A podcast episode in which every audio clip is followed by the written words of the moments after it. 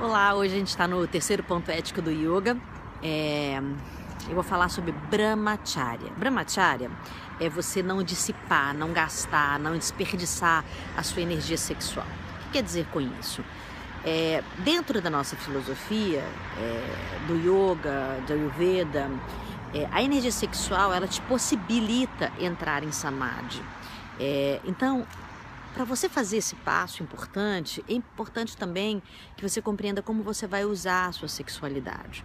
É, se relacionar com parceiros desconhecidos, com pessoas que você não troca nada, é, pessoas que energeticamente são ruins.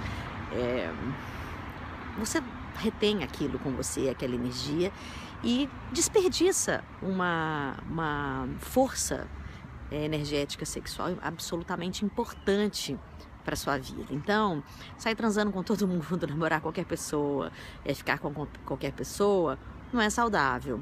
É, os monges, eles são brahmacharyas porque eles sabem usar essa energia. É importante que as pessoas compreendam isso, né?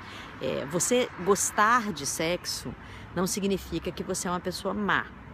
Obviamente não é.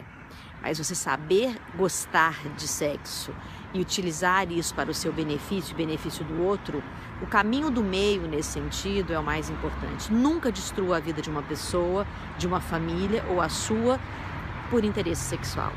Não rola, não é legal. Então esse é o terceiro ponto ético é, do yoga.